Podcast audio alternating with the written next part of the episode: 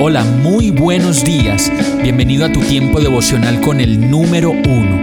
Qué alegría saludarte con la certeza de que Dios está obrando en tu vida su perfecta y buena voluntad, ya sea porque estás aprendiendo de un momento difícil o porque estás disfrutando de su amor a plenitud con paz y tranquilidad.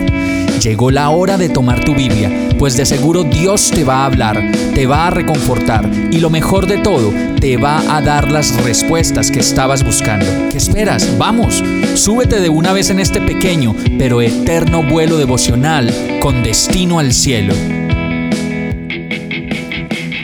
Y el mensaje de hoy se llama Primera línea. Job 16, 19, 20 dice, He aquí, Aún ahora mi testigo está en el cielo y mi defensor está en las alturas. Mis amigos son mis escarnecedores, mis ojos lloran a Dios.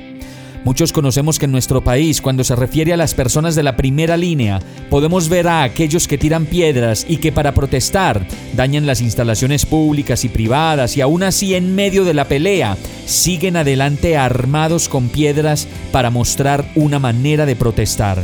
Y seguramente muchos religiosos podrán decir, ay, sí, terrible, ¿cómo puede ser que hagan tal cosa? Y la verdad es que, como lo dice el verso, ninguno de nosotros escapa a esa condición tirapiedra de la primera línea pues cada vez que nos sentamos en un comedor a hablar mal de los demás, no hacemos más que tirarles piedras.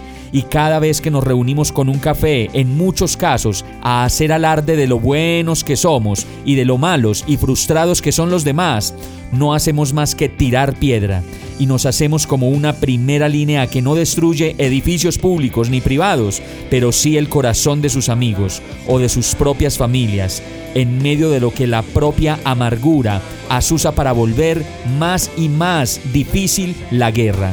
Muchos vemos lo que pasa en el país y decimos, ay, sí, terrible, pero ninguno de nosotros puede fácilmente darse cuenta de lo mordaz, acusador y enjuiciador que puede llegar a ser.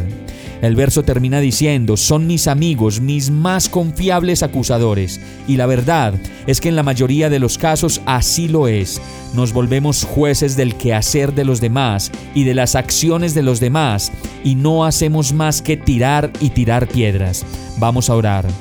Perdóname Señor por mi manera de ser, doble, hipócrita y vacilante Perdóname por todas las piedras que me he atrevido a levantar en contra de mi propia familia, de mis amigos y de tanta gente. Hoy reconozco que necesito de ti y que no soy nadie para atreverme a señalar a nadie, ni rotular a nadie, ni mucho menos para atacarlo con las rocas que salen de mi boca. Yo te pido que me perdones y me guíes a ver como tú y a callar de amor para no pecar. Y todo esto te lo pido en el nombre de Jesús. Amén. Hemos llegado al final de este tiempo con el número uno. No te detengas, sigue meditando durante todo tu día en Dios, descansa en Él, suelta los remos y déjate llevar por el viento suave y apacible de su Santo Espíritu. Solo compártelo con quien lo necesite y ames. Hoy, de la mano de Dios, todo será un gran día. Para más información visita nuestra página www.iglesiabierta.com o llámanos al 313-334-0116. Oramos y rogamos para que cada día te enamores más de Dios y para que no pares de pasar todo tu tiempo con el número uno.